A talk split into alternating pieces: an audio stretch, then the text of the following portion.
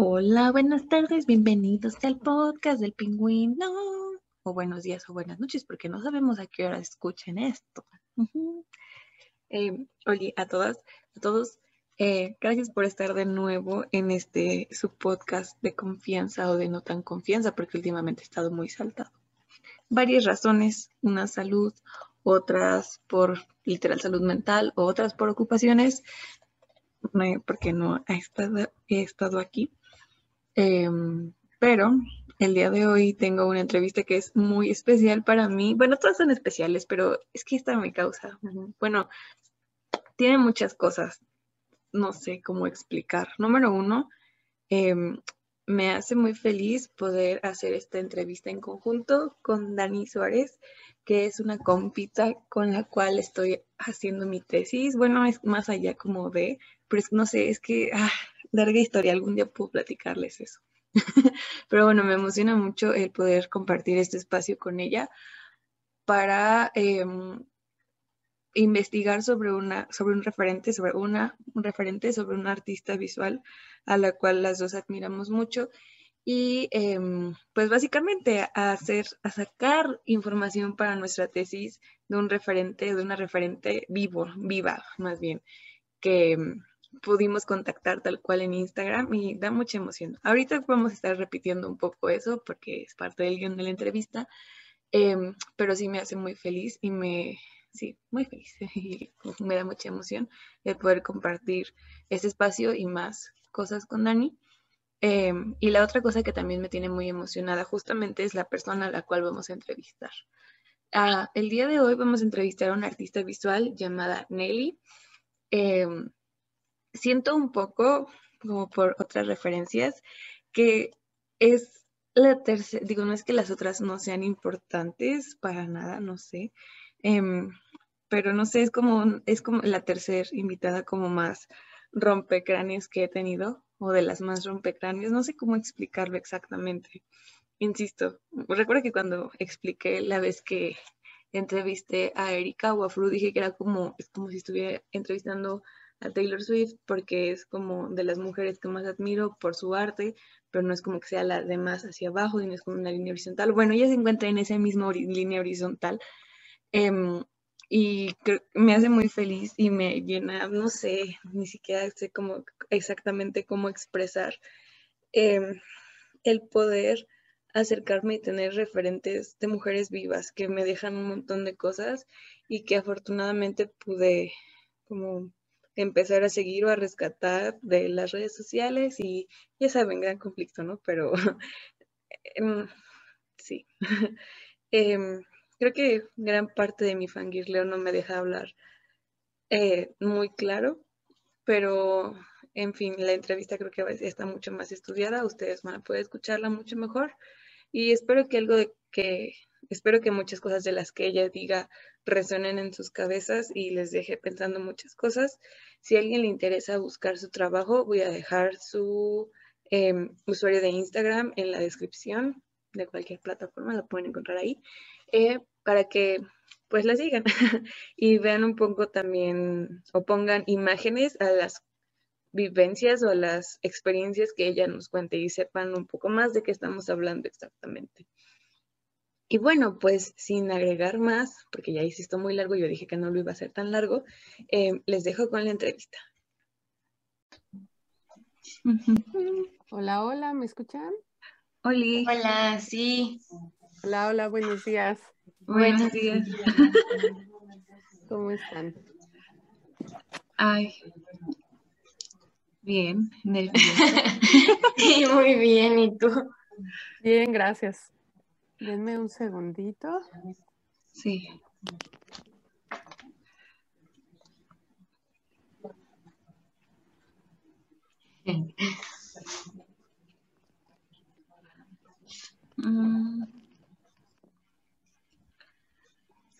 Ya.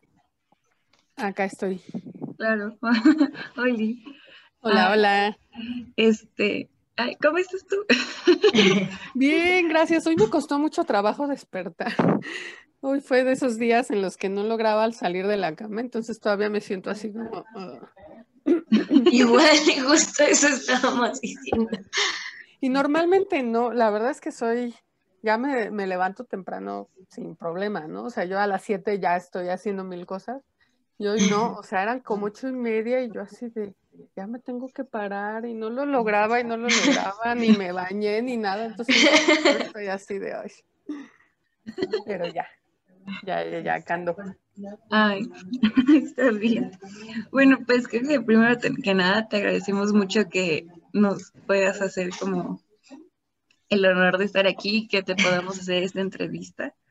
Ah, no sé, insisto, le digo a Dani, estoy muy nerviosa. y bueno, también para nada. Para empezar, eh, se me hizo oportuno invitar a Dani. Me acuerdo que cuando te comenté lo de la tesis, te estaba diciendo que era una tesis en, en pareja. Entonces se me hacía muy gacho decirle como, dame tus preguntas y yo se las hago. Porque era triangular y también creo que justamente eh, en este hacer la en este quehacer de la tesis, pues hemos aprendido mucho a compartirnos muchas cosas pese a la distancia, ¿no? Entonces creo que era también una buena oportunidad para decirle como, bueno, también escribe tus preguntas porque las dos vamos a, a, entrevistarla y ya espero que no haya problema. No, no, no, ningún problema. Y no, pues al contrario, gracias por considerarme, ¿no? Muchísimas gracias. Bueno, sí, sí. Eh, pues no sé, bueno, quizá uno de los motivos por los cuales a mí me pone muy nerviosa esto es que siempre que Dani y yo hablamos sobre referentes, siempre le digo como, ay, es que qué flojera que en la escuela nos hagan citar referentes muertos, hombres y, y europeos, ¿no? Entonces, el hecho de poder como hablar contigo y tenerlo, tener de como una referencia tal cual, no solo en la tesis, sino en nuestro quehacer, o al menos en el mío, sí me pone nerviosa, así es como que, ah, le estoy hablando, no sé, es como si alguien en algún punto hubiera imaginado que puede hablar con Picasso, ¿no? O sea, a, ese punto para mí es no. como wow, eh, sí. Pero bueno. pues ahora ya me puse nerviosa yo porque... No, no, no. no sé, bueno, no, no, no, no, no es el, no es el chiste ponerte nerviosa tampoco, pero lo que vi es que las dos rescatamos mucho justo el poder como tener referencias de nuestra época, o sea, podernos acercar a ellas y realmente empaparnos de lo que es como el arte contemporáneo o lo que es como nuestra oleada de arte, ¿no? Pero sí. Igual yo siento que Rita, no sé si te ha contado que ella tiene un podcast, entonces ella como que está más acostumbrada a esta dinámica, ¿no? Y cuando me dijo como que había tomado el taller contigo y eso, yo, yo le decía como, ok, pero tú me dices qué hacer, ok, pero no sé qué, y, creo que nos emociona, bueno, a mí me emociona mucho como que, pues, que sea como una primera experiencia compartida, o sea, como que yo no me veía haciendo la tesis y pensar, ah, hay que hacer muchas entrevistas, ¿no? Y eso, entonces eso también está como muy chido, que esta es la primera vez como que hacemos esto juntas y como para la tesis más en forma, ¿no? Siento que para, este punto como que la tesis es un poco abstracta para nosotras, como que hacemos cosas, pero ahí medio sueltas, entonces siento que pues estas este, formas de igual como generar archivos y de investigar, pues no sé, como que también siento que nos van dando más forma y pues son muy importantes. Entonces, gracias por igual ser parte de esto y ser la primera. Excelente. No, no, no, pues nuevamente gracias a ustedes. Sí, bueno, pues creo que algo que viene mucho a... Tenemos planeado como platicarte un poco tal cual desde dónde estamos trabajando y por qué se nos hace muy importante todo tu trabajo y como todas las cosas que haces, no solamente como a nivel bordar dibujo, eh, porque sí, Dani y yo nos conocimos en, en el servicio social eh, y ahí nos pidieron formular un taller. Entonces, eh, las dos empezamos, bueno, para empezar ni siquiera nos hablábamos mucho, ¿no? Era como cada quien hacía su trabajo, eh, porque somos varios del servicio social. Y cuando nos toca presentar nuestra propuesta, terminamos diciendo cosas muy parecidas. Fue como, yo quería hablar sobre proyectos y cómo, pues, bueno, al final fue como el discurso de ambas, ¿no? Pero cada quien lo dijo con sus palabras.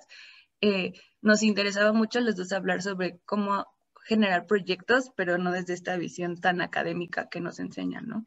y también ocupando como otras herramientas que no es como lo que usualmente nos enseñan de que pintura, escultura, fotografía, grabado, bla, bla, bla, sino, eh, pues no sé si decir como cosas alternas o como las otras artes que muchas veces no nos, como que no nos inculcan tanto, sobre todo en la escuela, ¿no? Ah, es, creo que, no sé si es importante decir, eh, las dos estudiamos en la FAD, en donde sea la sí, eso les iba a preguntar. Tú sí me habías dicho, Rita, Supuse que Daniela también de la, de la FAD entonces. Sí, sí, sí, sí. Entonces, para nosotros, para nosotras así fue como un gran, era como esta cuestión de que romper ese, pues sí, estereotipo o esa forma de producir que a las dos nos enseñaron, pero que honestamente no nos sirvió. O sea, lo vimos cuatro años después y fue como que, ah, pues de todo lo que aprendí, la neta, no ocupé esto eh, y me gustaría formularlo en un taller. Entonces, lo platicamos en, como en todos en la reunión, y las dos fue como, ah, pensamos lo mismo. sí, este, y pues ya entonces yo le propuse a Dani como juntarnos y, decir como, ya hay que hacer el taller entre las dos. Fue algo muy arriesgado porque, insisto, no nos conocí, bueno, nunca nos hemos topado en persona, realmente todo el acercamiento ha sido vía virtual. Em, pero gracias a eso eh, también justo empezó con esta cuestión de compartir cosas, referentes, saberes, formas de producir. Nuestros trabajos son muy alejados. Bueno, entre comillas, en, sobre todo en la forma de producir, yo le tiro más a la foto, al intervenir cosas, a hacer dibujos, un poco como me gusta también la instalación mucho. Y Dani es como hace bitácoras, borda, ocupa archivo familiar. Son temas muy cercanos, pero la forma de hacer es distinta. Entonces, en este camino, eh, te encontramos en Instagram, en, una, en la curaduría de una exposición que se llama Hijedades Subversivas. Ah, sí.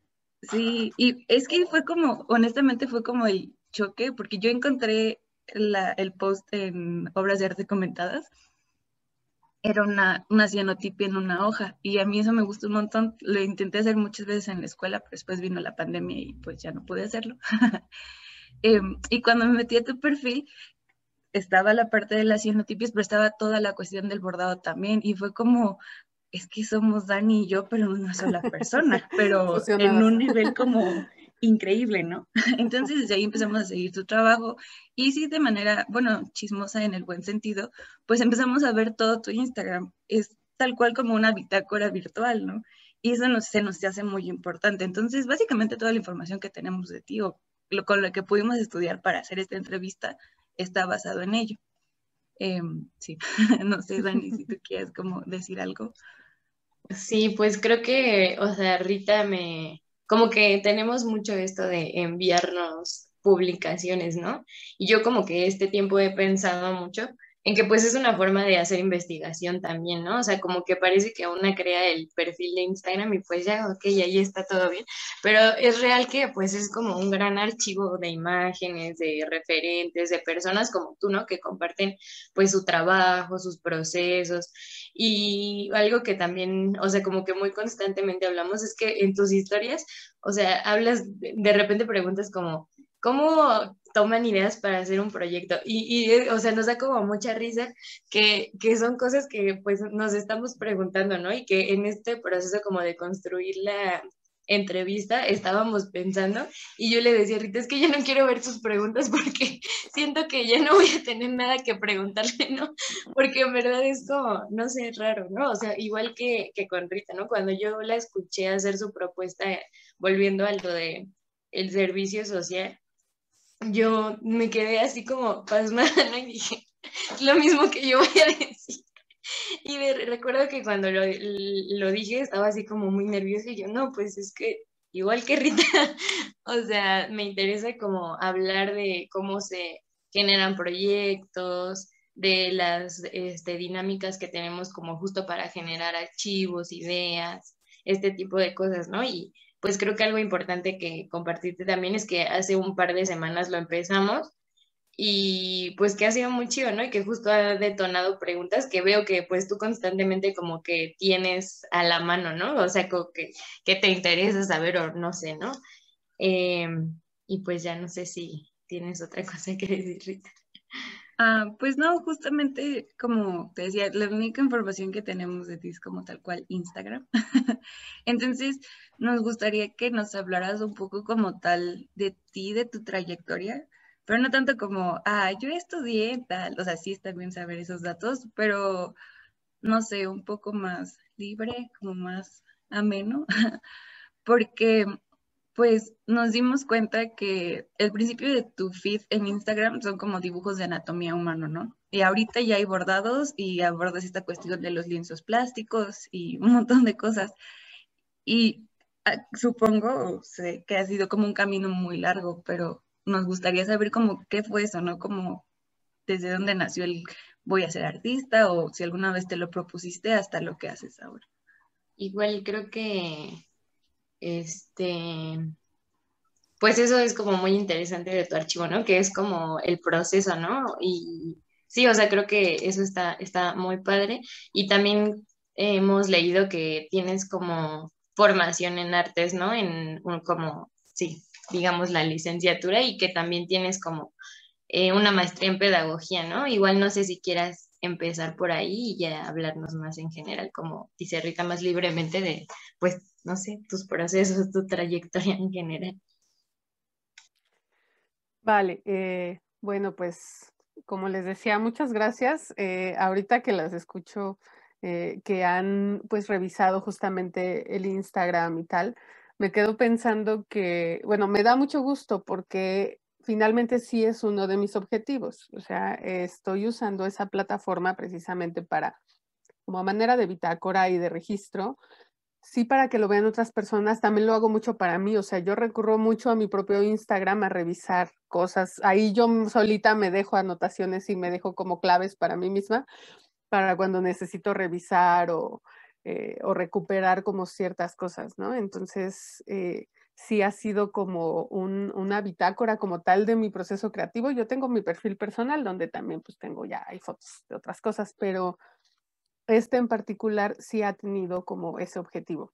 Entonces, si quieren, ahorita ya les cuento un poquito cómo ha sido ese proceso que, que sí es muy evidente, ¿no? Justamente en el Instagram de estos primeros dibujos que yo subía a lo que comparto ahora. Pero bueno, eh, yo también soy de, la FAD. Bueno, antes era en AP, cuando yo estudié, ahí yo entré terminando la huelga en el año 2000.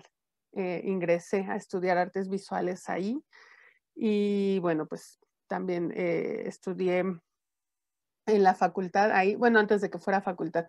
Me llama la atención que ustedes tengan esa sensación como de insatisfacción, por así decirlo, con respecto a la formación que ofrece la ENAP porque es una sensación que existe, pues por lo menos desde mi generación. Eh, yo también egresé como con cierta desilusión, por así decirlo, ¿no? Eh, ya con los años ha cambiado un poquito mi percepción. Eh, creo que trabaje en educación y haya hecho precisamente una maestría en pedagogía. Ahorita tengo un panorama como más amplio ya de la problemática de la educación en México, donde evidentemente se insertan las artes y la, y la FAD. Pero bueno, en su momento para mí sí era muy decepcionante esta como cierta frustración de ver que no, eh, pues que no me estaba dando lo que yo quería, ¿no?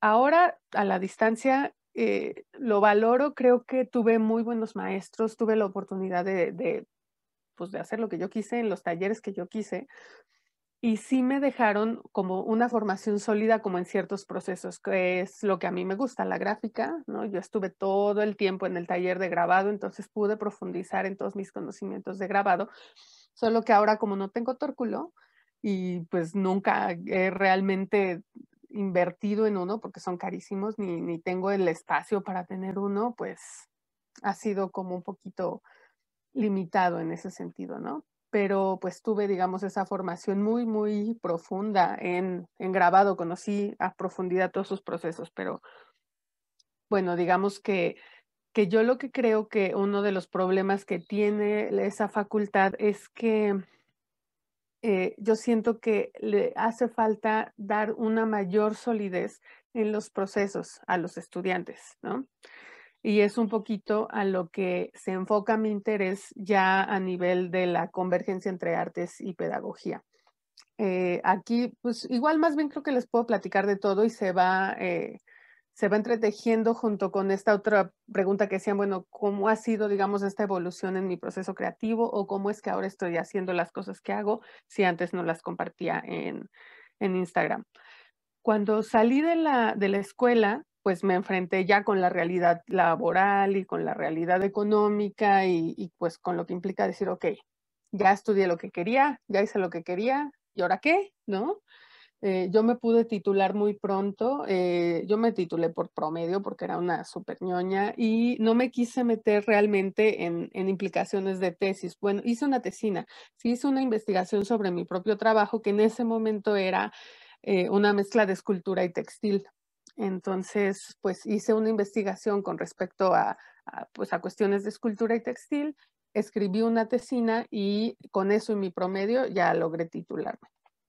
Entonces, eh, pues estaba yo, estuve un rato así como, bueno, entonces, ¿qué hago? O sea, realmente no sé qué hacer para ganarme la vida, ¿no? O sea, yo sí tenía muy claro que quería vivir de ello, pero también me pasó que empecé a entrar como en una, pues no sé si llamarlo depresión, pero sí como en un estado en el que no sentía que lo que yo hacía era suficientemente bueno como para entrar, digamos, ya de lleno al mercado del arte. Además, empecé, eh, pues durante la ENAP y durante todo ese tiempo yo conocía mucha gente, pues que vendía, que exponía, que tenía becas y cosas así. Y yo sentía que no tenía nada que ver conmigo, ¿no? Yo en ese entonces ni tenía como todo un rollo conceptual así súper complejo, ni tampoco tenía mucha producción en cuanto a cantidad, eh, porque lo mío era más la experimentación. Entonces yo estaba lleno, mi, mi, proceso creativo lleno de experimentación, pero no tenía como tal una producción muy abundante, ¿no? Aunque sí hice varias exposiciones y todo, pero como que yo me sentía muy, muy lejana como a esa cuestión del mercado del arte, ¿no? Yo de repente iba a fiestas o iba a exposiciones y conocía gente y, y, no me identificaba con ellos, ¿no? O sea, yo decía, no, yo no me siento cómoda dentro de ese mundo del arte que evidentemente es un mundo muy elitista, es un mundo muy sectario, es un mundo muy competitivo en mal plan, ¿no? O sea, ahorita quizás se ha matizado un poco, pero yo siento que antes era sumamente competitivo y, pues si tenías que hacer menos a otra persona para destacar, lo hacías, ¿no? Entonces, no me sentía cómoda y poco a poco me fui alejando. Un ratote dejé de dibujar, dejé de hacer cosas por completo. Finalmente, eh, me, una amiga que estaba trabajando en una escuela me dice, oye, pues ahí hay una vacante para trabajar acá es trabajando con niños en un atelier bajo la propuesta de una inspiración pedagógica italiana, que pues está chida, ¿por qué no? Si te interesa, ¿por qué no vienes a ver qué onda? Fui, llevé mi currículum, me quedé y empecé a trabajar eh, con los niños, ¿no? Entonces eso para mí en, en, ese momento fue como un, como un oasis, ¿no? Decir, bueno, ya tengo chamba, ya tengo algo como seguro, eh, pues un, una chamba en una escuela con sus ventajas, ¿no? Un horario pues, de medio tiempo, fines de semana libres, como cosas así. Y, y, además pues me empecé a clavar, fue cuando me empecé ya a meter de, más de lleno en procesos pedagógicos.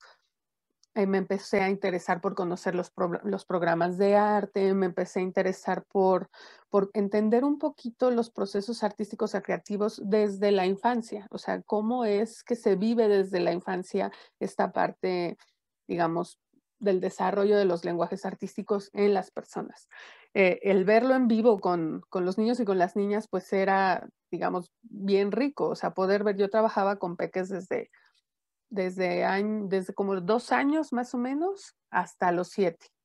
En, y bueno, también algún tiempo uh, trabajé, eh, trabajé por periodos cortos también en, en, primaria, secundaria y hasta en prepa. O sea, tuve como previamente una experiencia breve en otros niveles y ya después me quedé de lleno con preescolar.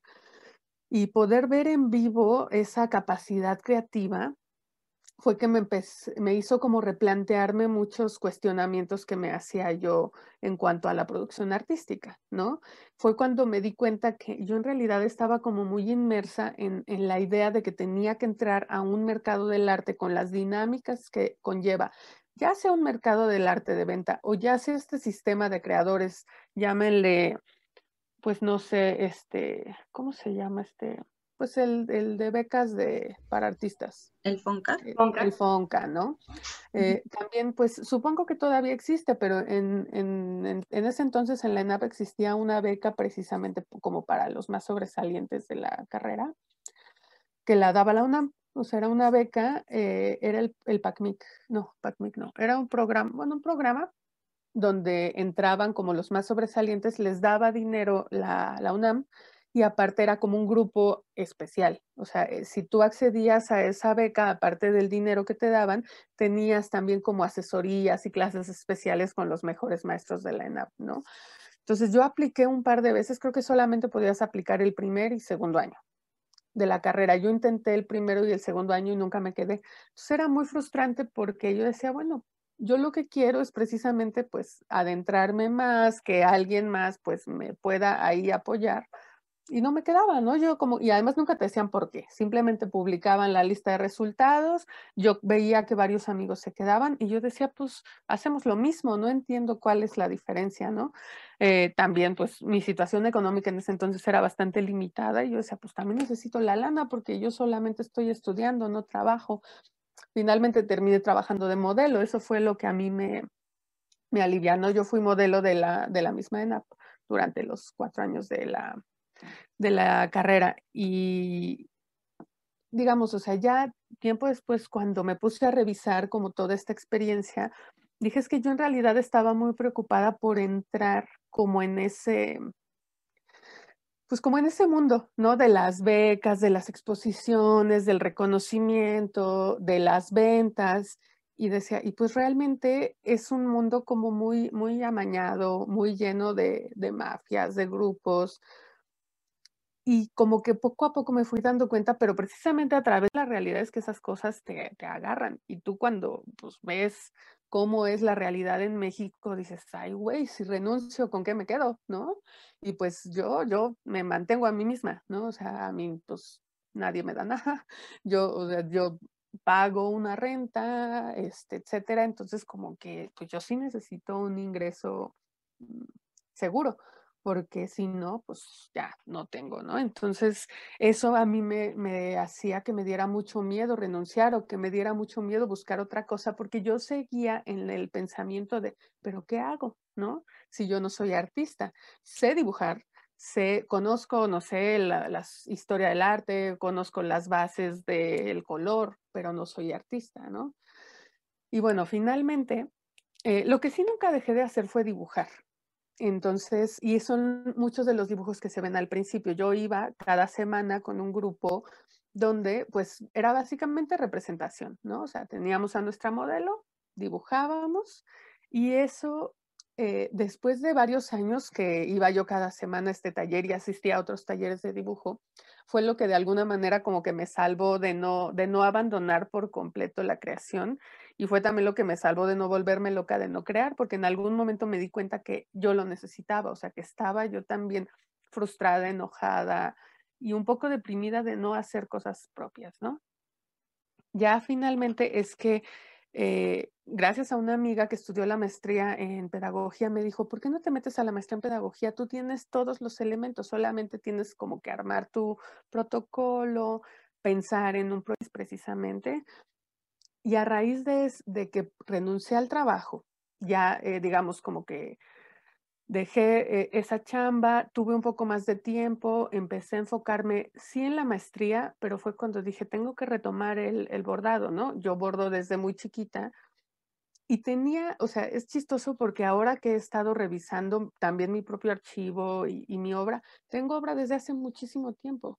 O sea, hice instalación textil, hice un montón de esculturas, hice muchas piezas pequeñas que de repente también publico, pero me doy cuenta que yo no les daba el valor, o sea, que para mí no tenían como ese valor de obras de arte, para mí solo eran ejercicios o solo eran ocurrencias, hasta que ahora digo, no, pues es que precisamente el valor ahí está, en esos procesos, en esa experimentación. Y finalmente, eh, ahora que ya terminé la maestría, que estoy pensando de dónde obtener recursos que finalmente necesito, fue cuando empecé a plantear lo de los talleres, ¿no? Dije, bueno, yo tengo años dando clases, he capacitado a eh, o sea, en algún momento me invitaron a capacitar a maestras de la SEP Eh, lo que sucede fue que llegó la pandemia, pero yo me iba a encargar de capacitar a todo el personal de la SEP a nivel República Mexicana para que pudieran integrar otras didácticas al nuevo programa de, estudios que, se, con el reciente cambio de, del programa, se le dio como cierto impulso a las artes, pero pues todas las educadoras no saben cómo hacerlo. Entonces, eh, alguien en algún momento recomendó mi trabajo, me llamaron de la SEP y me estaban empezando a llamar a diferentes entidades a que fuera a capacitar a las maestras de la SEP, ¿no?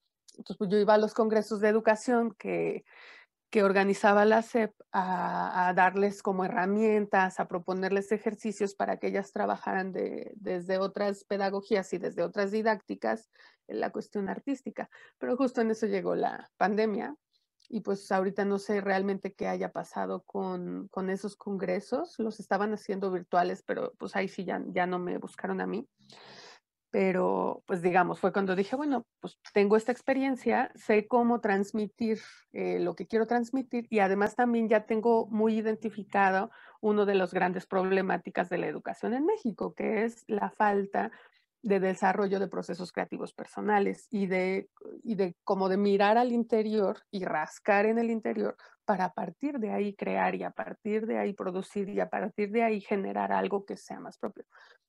Entonces, pues ya, así es como, como llegué, digamos, a, lo que estoy haciendo ahora, porque ya me di el chance, ya le perdí un poco el miedo a, a publicar lo que hago, ¿no? Ya no me preocupa tanto si les gusta, si no les gusta la gente, no me preocupa si lo critican o no. Y bueno, creo que además ha tenido buena recepción, pero, pero bueno, básicamente así ha sido. Órale, como que no esperaba nada de esto. Y siento que así se me hace como súper, súper valioso porque por muchas cosas, ¿no? Pero creo que pues también estamos como un poco en ese proceso de, no, bueno, yo no sé, no sé, Rita, pero no, no, no sé si ya te habíamos comentado, pero Rita terminó el año pasado la carrera y ahorita está como en el proceso de servicio, tesis y eso y yo todavía estoy en la carrera, ¿no? Estoy como cursando el último semestre y pues servicio, tesis, todo eso. Y no sé, o sea, como que me hace más sentido todo, ¿no? Como que estemos hablando justo ahora porque, no sé, o sea, me impacta mucho que, que nos cuentes todo esto porque siento que un poco es el mismo panorama, la verdad, ¿no? O sea, que es como muy raro, muy complicado, como tú dices, muy competitivo en el mal sentido y lo mismo, ¿no? O sea, lo mismo. Es como, no sé, un golpe de realidad un poco. Pero también creo que por eso mismo me parece muy valioso, ¿no? Por todo el proceso que, pues, que nos compartes y que, pues, me hace muchísimo más sentido en general que estemos hablando contigo, porque creo que, pues, un poco de eso va, ¿no? Como los saberes, los procesos, las mujeres también. Entonces, no sé, se me hace muy impresionante lo que nos acabas de contar. Y, wow, qué chido. Y qué pues difícil también. Es que sí son, son procesos largos y difíciles que, pues, que tienen que ver con la realidad del país. O sea, creo que es algo que nunca debemos dejar de tomar en cuenta que, eh, porque nos afectan directamente. Eh, la no valoración del arte, eh, el nulo desarrollo artístico desde la infancia, hace que no se valore el arte prácticamente en ningún nivel. Entonces, pues eso evidentemente hace mucho más difícil que se haga un trabajo adecuado en una institución incluso con la historia que tiene la ENAP, con la historia que tiene, digamos, la hora FAD.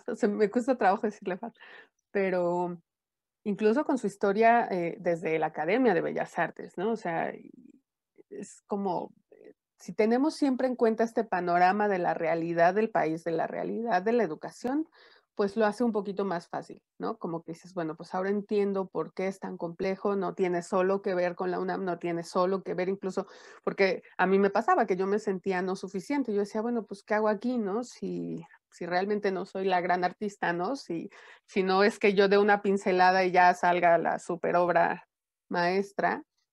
porque bueno, yo tenía compañeros también muy talentosos que pintaban increíble y que pues obviamente ya estaban en bienales y así cuando estábamos todavía estudiando, ¿no? Y a mí se me hacía así de súper guau, entonces yo decía, no, pues es que entonces solo es talento que yo no tengo, ¿no?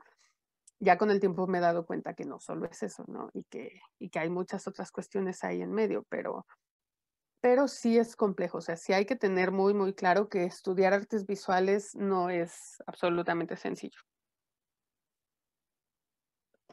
Sí, eso es muy, ay, no sé, creo que me identifico ahora mucho más porque yo también di clases un tiempo en una escuela, en una primaria, un año. Eh, mis papás trabajan ahí, hubo una vacante y me dijeron como, oye, ¿te quieres incluir? pues ya fui, todavía seguía en la carrera y fue un choque muy extraño porque yo me basaba mucho en el que me hubiera gustado aprender cuando era niña para poderlo aplicar ahorita que ya soy grande, ¿no? Y son, no sé, fue como una topa de realidad muy grande el ver que los niños a una edad tan chiquita ya estuvieran como condicionados a muchos estereotipos o a muchas cosas que a nosotros ahorita ya nos lastiman un montón, ¿no? Y que ellos tienen, no sé, seis, siete años y desde el, ay, no sé, es que recuerdo muchas experiencias y sí me, como que me impresiona, pero yo tampoco lo encontraba como parte del proceso, decía como, es mi trabajo, pero después voy a la escuela, ¿no? Y después estoy en la FAD y es como la otra careta. Em, y también me costaba mucho conflicto como estar inscrita en esa institución, tal cual al final terminaba trabajando para la SEP. Pero era muy valioso, no sé, a mí me, igual me, me llenó mucho trabajar con niños porque no les preocupaba nada, era como, bueno, está bien, vamos a pintar. Ay, ya me manché el uniforme. y aunque me regañaran a mí porque, ay, es que oye, los uniformes, los papás nos van a venir a decir, pero los niños disfrutaban mucho el proceso, solo que pues lo tuve que interrumpir por la escuela, porque dije, no, es mi último año, quiero acabar por la tesis y todo, y después vino la pandemia y pues ya se murió todo. Este, pero sí, justamente eh, creo que eh, eso yo tampoco lo esperaba, como hablar de la como de la CEP y de esta cuestión educativa, que creo que es un tema muy grande, porque sí hay mucho déficit, y sobre todo como en esta cuestión actual de que le quieren dar un impulso a las artes, no solo como a las visuales, sino también a la música, al teatro, em, pero no hay personas que lo hagan, o sea, las maestras lo quieren hacer, Dani. O sea, les dijeron en la SEP como, ahí está el, ahí está el manual, implementenlo en clase, pero pues son maestras, digo, no voy a decir que a lo mejor no sepan dibujar, pero no, no hay como esta cuestión sensible o no hay esta cosa, esta cosa de decir desde el, ah, le tengo paciencia a los niños para hacer esto, ¿no?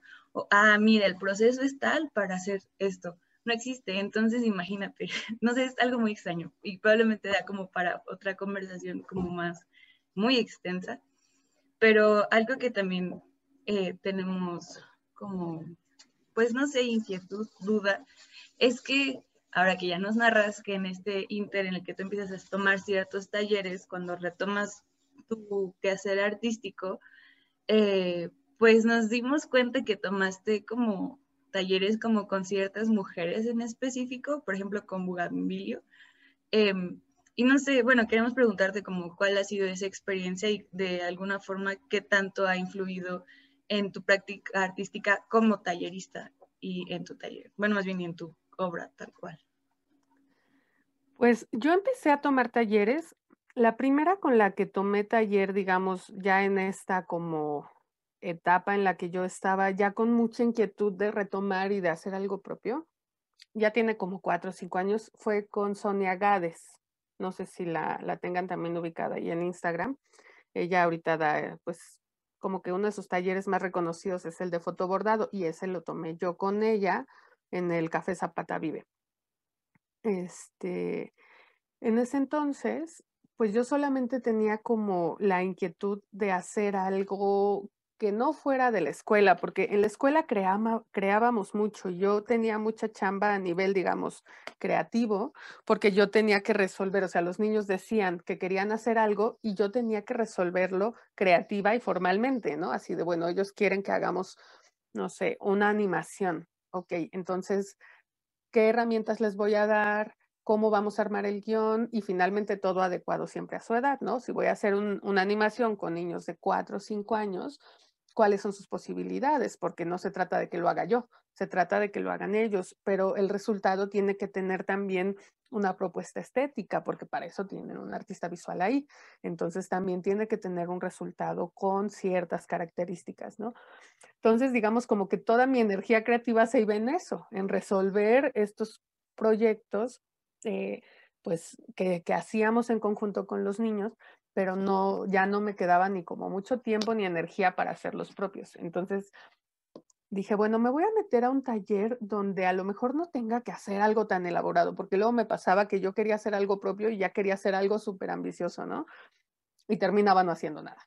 Entonces dije, bueno, me voy a meter a un taller donde sea más una cuestión como más manual, más de hacer sin pensar demasiado y ya, luego decido y tomé este taller con Sonia, que para mí fue como, digamos, un parteaguas porque sí, el, el, conocer estos procesos, el retomar el bordado que tenía años que no, que no lo retomaba en forma, fue cuando hice un retrato de mi abuela.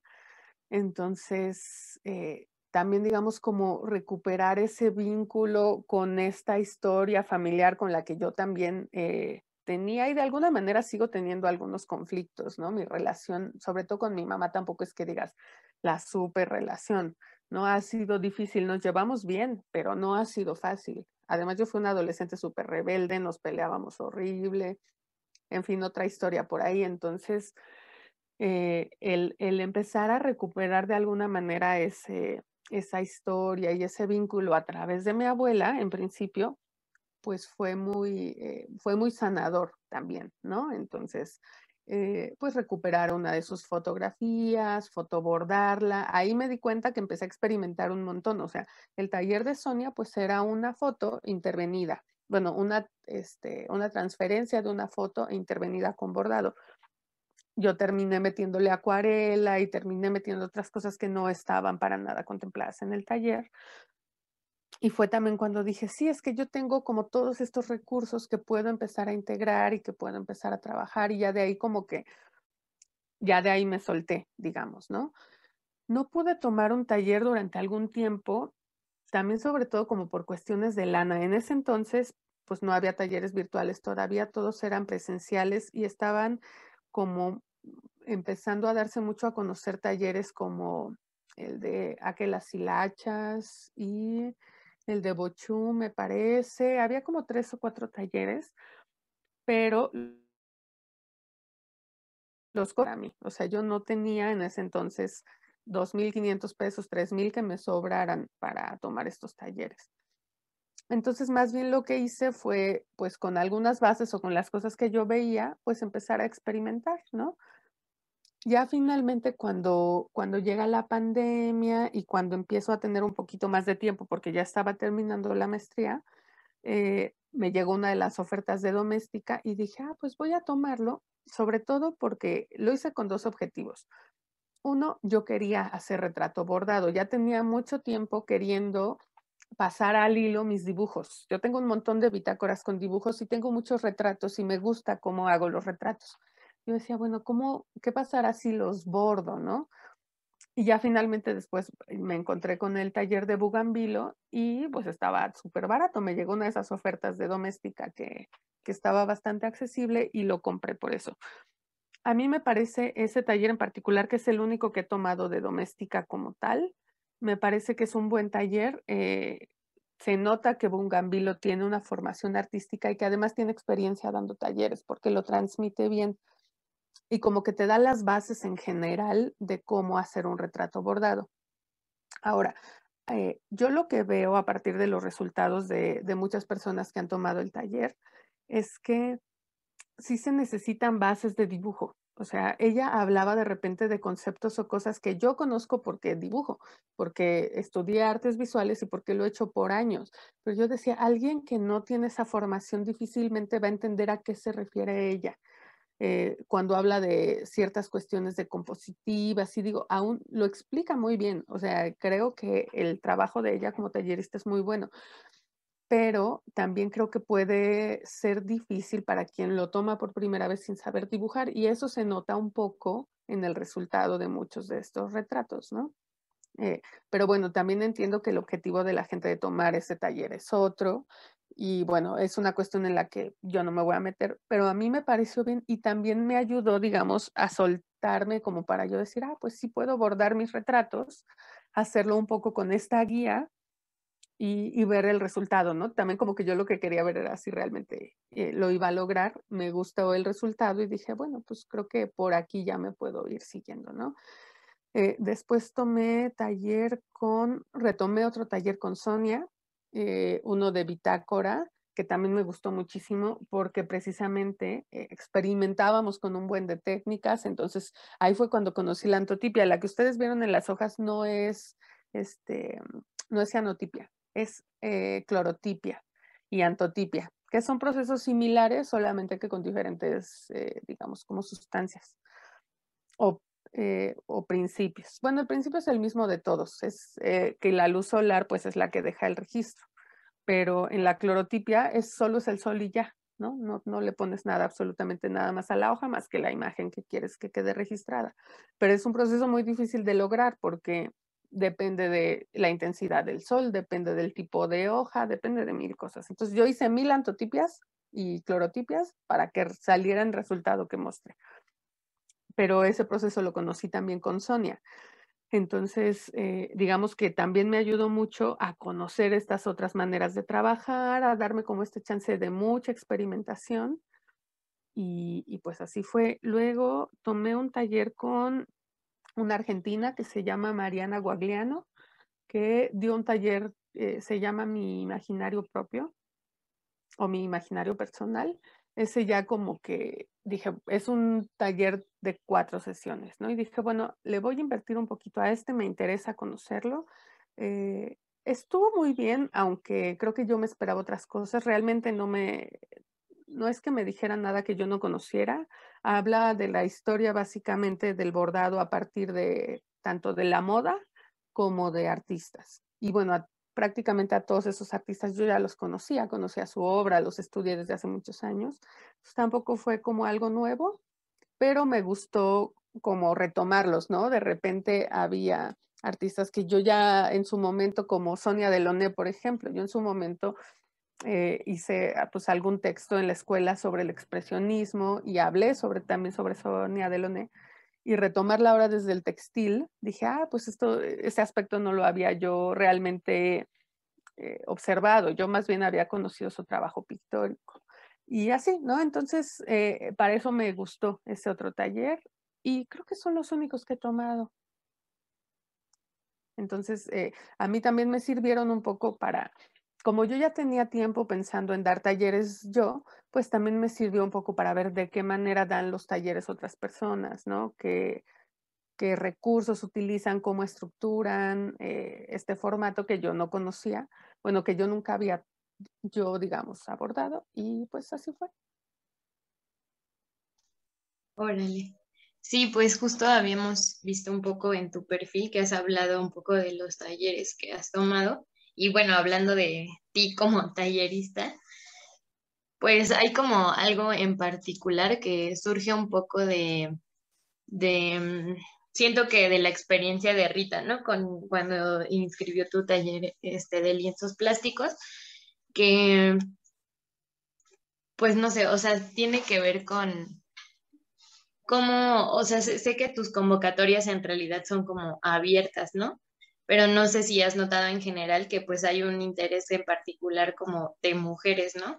No sé si, pues eso, como que nos interesa un poco conocer cómo es esa experiencia de tener un espacio solo de mujeres o igual si hay como un contraste, ¿no? Si has tenido grupos tal vez mixtos y no sé, siento que varía un poco el interés y como que una parte que nos gusta hablar, pensar, investigar, es como pues se crean estos espacios solo de mujeres, ¿no? Y las cosas que se comparten en ellos, que pues nosotras creemos que sí hay una diferencia, ¿no? En, esos espacios, entonces no sé cómo ha sido para ti, pues como tallerista. Pues eh, creo que como siempre este tipo de talleres han estado un poco enfocados como a lo textil, pues eso es lo que de alguna manera eh, pues hace como que quienes están más interesadas por tomarlo son mujeres. El taller de lienzos plásticos como tal, yo nunca lo había dado, pero eh, parte de un taller que di hace muchos años, donde trabajábamos joyería con material reciclado, que fue un taller específico que me pidieron, como sabían que yo trabajaba mucho con materiales reciclados con, en el preescolar donde trabajaba, un amigo me dijo, oye, necesitamos alguien que dé un taller con materiales reciclados en, Coahuila, ¿por qué no armas un taller y, y, pues lo presentas, ¿no? Y yo le dije, bueno, pues, ¿cuál es el objetivo de dar esos talleres, no? Y ya me dijo, no, pues sobre todo es como para brindarles herramientas a, eh, pues a las personas que lo tomen, ¿no? En, antes de eso, ya se me estaba olvidando, en principio, eh, yo empecé a crear joyería con materiales reciclados como una manera de tener un ingreso extra. Eh, había unos amigos que estaban haciendo ellos ya joyería con material fotográfico y yo les dije, oigan, pues yo estoy haciendo esto con PET porque no nos juntamos, ellos ya tenían la marca que se llama Alcachofa y yo empecé a producir eh, joyería con PET para Alcachofa. Cuando la empecé a vender, a mí se acercó una, una de las mamás del lugar donde yo trabajaba y me dijo, oye, yo trabajo para FEBIMTRA, que era en ese entonces la institución que se encargaba como de contener a las mujeres víctimas de violencia. O sea, en FEBIMTRA lo que sucedía era que si una mujer había sido víctima de violencia, la llevaban a un centro, sobre todo estamos hablando en muchos casos de mujeres víctimas de trata, por ejemplo, a las que de repente encontraban a 20 mujeres en algún lugar, ya sea de trata de trabajo o de trata sexual, em, y las llevaban a un lugar que en ese momento a mí me hicieron firmar una carta de confidencialidad, yo no podía decir en dónde era. Y ahí, digamos, las tienen, eh, era muy chistoso porque no estaban retenidas, ellas no habían cometido ningún delito, sin embargo, ahí lo que hacían era, eran darle, darles atención psicológica, atención médica y aparte las ayudaban en el proceso legal. Pero pues bueno, era un proceso muy complejo porque muchas de ellas no se asumían como víctimas, o sea, pues ellas finalmente se sentían parte eh, pues de este sistema. Muchos de sus agresores eran sus parejas, eran sus papás, eran sus hermanos, entonces pues para ellas no, eh, no se asumían como víctimas. Entonces era complejo porque para que hubiera una sentencia, pues necesitaban que ellas declararan, en muchos casos no querían, o sea, era difícil, pues, ¿no? Y, las alejaban de sus agresores temporalmente para que ellas estuvieran seguras y aparte pudieran ir a hacer las declaraciones y todo el proceso legal. Entonces las tenían en este centro donde les daban talleres y fue cuando me dijo esta mamá, me dijo, oye, necesitamos a alguien que les dé un taller y yo creo que el taller de, que, de las cosas que tú haces, funcionaría muy bien porque eso les va a dar a ellas un, digamos, como, pues sería como una capacitación para que ellas puedan en algún momento tener un ingreso económico, ¿no? También se buscaba pues darles de alguna manera eh, una capacitación para que tuvieran un ingreso propio y pudieran en algún momento quizá independizarse o algo, ¿no? Fue la primera vez que yo di un taller con materiales reciclados y lo enfoqué a la joyería, que era lo que yo estaba haciendo en ese momento. Ya después fue cuando me invitaron a dar el taller de Coahuila, donde yo ya incorporé la parte de los lienzos plásticos, pero siempre con un objetivo muy utilitario. Eh, con los lienzos en ese entonces hacíamos bolsas y monederos básicamente. Y eh, digamos como que lo, lo dejé de dar por muchos años, pero siempre fue a mujeres como por diferentes razones. Uno fue porque primero fue a FEBIMTRA, a estas mujeres eh, víctimas de violencia. Después, cuando se ofreció el taller, pues como decía que era joyería, pues fueron puras mujeres, ¿no? Eran taller abierto. Ya después, ahora que estoy lanzando el, taller por acá, sí ha tenido interés por parte de varios hombres, varios me han escrito para pedirme informes o para preguntarme. El primer taller que di de palimpsestos a partir de los lienzos lo tomó un, un hombre, nada más. Eh, y pues todo funcionó muy bien, ¿no? O sea, él, él, como que se integró muy bien al grupo y, y, es chistoso porque en realidad, digo, pues ahorita que ya lo tomó, yo no manejo una temática feminista como tal, ¿no? Eh, yo no soy una experta en temas de género, lo conozco desde hace muchos años, tuve acercamiento a la teoría feminista desde, desde que estaba en la, en la ENAP, pero eh, como no es mi fuerte y, y entiendo que es algo súper complejo, yo prefiero mantenerme como un poco al margen y no asumir que mis talleres tienen ese enfoque feminista, ¿no? Porque a mí también me interesa que lo tomen hombres o quien quiera. Y, y sin embargo, pues se llena principalmente de mujeres y pues también es muy bonito, como dices tú, es, eh, sí es diferente un espacio integrado principalmente por mujeres, es un espacio muy amoroso normalmente, no es un espacio donde además se da mucha confianza como para poder compartir alguna problemática o alguna inquietud. También eh, pues yo trato de dar espacio para que puedan compartir pues no sé, algo, ¿no? O sea, sí, sí trato de dar tiempo para que pues comenten sus procesos, cómo se sintieron o qué pensaron. Y creo que en muchos de esos momentos hay como más confianza o más seguridad de compartir algo y hay mucha identificación. O sea, a mí me pasa también las escucho y digo, sí, claro, yo he vivido eso, yo he pasado por ese proceso y desde cuestiones, no sé, desde, ay, pues estoy en mi periodo y tengo cólicos y estoy de malas y me siento mal por eso o estoy muy sensible o tal, sin que nadie te juzgue, ¿no? Sin que te sientas como de, ah, pues chale, está en sus días, ¿no? Sino, ah, más bien al contrario, dices, claro, sí entiendo perfectamente porque pues todas lo vivimos, ¿no? Eh, pero digamos que ha sido un poquito casualidad, o sea, no, porque yo no hago una convocatoria con un enfoque feminista. Sin embargo, pues la realidad es que los procesos relacionados al textil siguen siendo principalmente retomados por mujeres y pues es, digamos, consecuencia de, yo creo.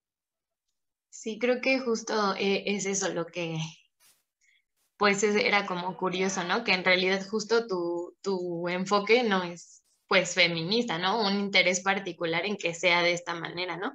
Pero también me parece muy valioso que a pesar de que siga habiendo como este interés en particular por mujeres en estos temas, creo que lo que tú compartes es una forma como de resignificar eso, ¿no? O sea, no como imponer, ¿no? Que, que siento que eso es lo que ha pasado un poco como en la historia de varias mujeres que hemos tenido como experiencia con el textil, que viene un poco de la imposición, ¿no? De que como eres niña, pues aprendes a bordar o aprendes a coser o estas cosas.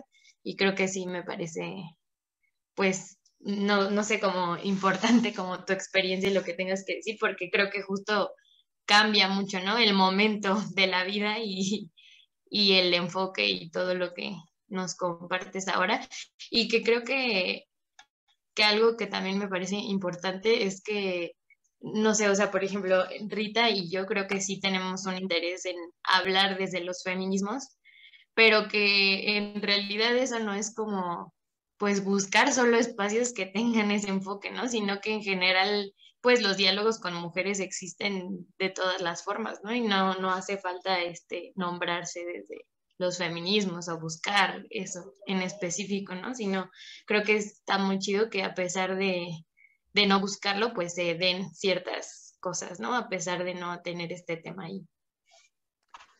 Sí, y digo, yo en lo particular, yo sí me asumo como feminista, o sea, yo como mujer sí me asumo como feminista, es un tema muy presente, por ejemplo, con mi pareja, ¿no? O sea, sí es algo de lo que yo no, no le rehuyo tampoco, ¿no? No es algo que yo diga, no, no, no quiero que se me relacione con eso para nada. Simplemente, eh, al no ser tampoco mi campo, digamos, de mayor experiencia, tampoco me considero como con tanto bagaje teórico al respecto, ¿no? Mucho menos de lo actual. O sea, yo conozco un poco más de feminismo de, pues de hace varios años.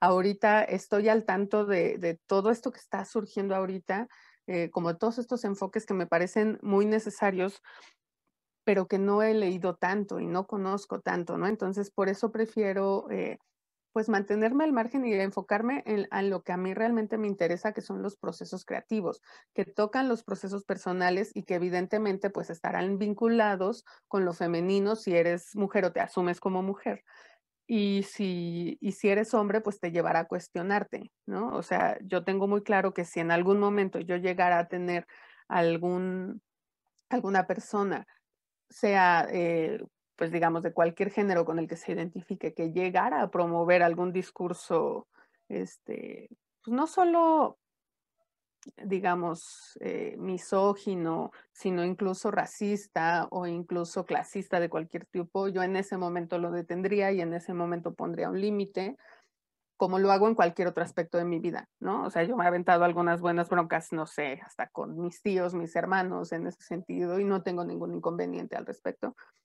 pero eh, sí prefiero que pues lo que trabajan conmigo no tenga ese enfoque, sino que tengan toda la libertad de hablar y de crear desde cualquier ángulo. Por ejemplo, en el último grupo, una chica estaba muy interesada en temas ecológicos y entonces ella creó uno de los lienzos que hablaba acerca del agua y a mí me parece perfecto porque es el, una de las cuestiones que a ella más le, le, llaman, que a ella le inquietan en este momento y a mí me parece perfecto que se hable de eso, ¿no? Eh, entonces, pues también por eso creo que no hago como una promoción desde los feminismos porque yo creo que debe haber mucha más amplitud de temas, aunque siempre voy a promover eh, un respeto y siempre voy a promover que haya un discurso muy equitativo y que haya una conciencia de las problemáticas que vivimos las mujeres en ese sentido, ¿no? Sí, y es que justo es, bueno, no sé, es muy uh, extraña también como esta concepción del poder hablar como desde los feminismos, porque, o sea, yo creo que estoy como en las mismas, de cierta forma, ¿no? Yo también considero que no sea como una persona muy eh, informada, que no haya leído mucho, mucho, mucho como teoría así dura de feminismo, pero algo que sí me dejó el proceso de estar en la escuela es que tu propia historia te hace feminista, ¿no? El poder mirar hacia tu interior y hacia tu historia familiar, pues a mí me llegó a romper muchas cosas, ¿no? A querer romper como muchas conductas o relaciones y a poner la mirada tal cual en mi de mi producción hacia eso, ¿no? Hacia mi historia, hacia cómo es la función de mi hogar, cómo funcionan las relaciones con, con por ejemplo, con mi mamá, con mi abuela, con mi tía. Em, y yo creo que por eso, Dani, yo leemos algunas de tus piezas como desde esa perspectiva, ¿no? Porque no es como tal cual tener que saber la teoría para poder atravesarla desde ahí, ¿no? Y desde el, desde los sentimientos, desde, este, desde esta cuestión de hablar de nosotras, tal cual, ¿no?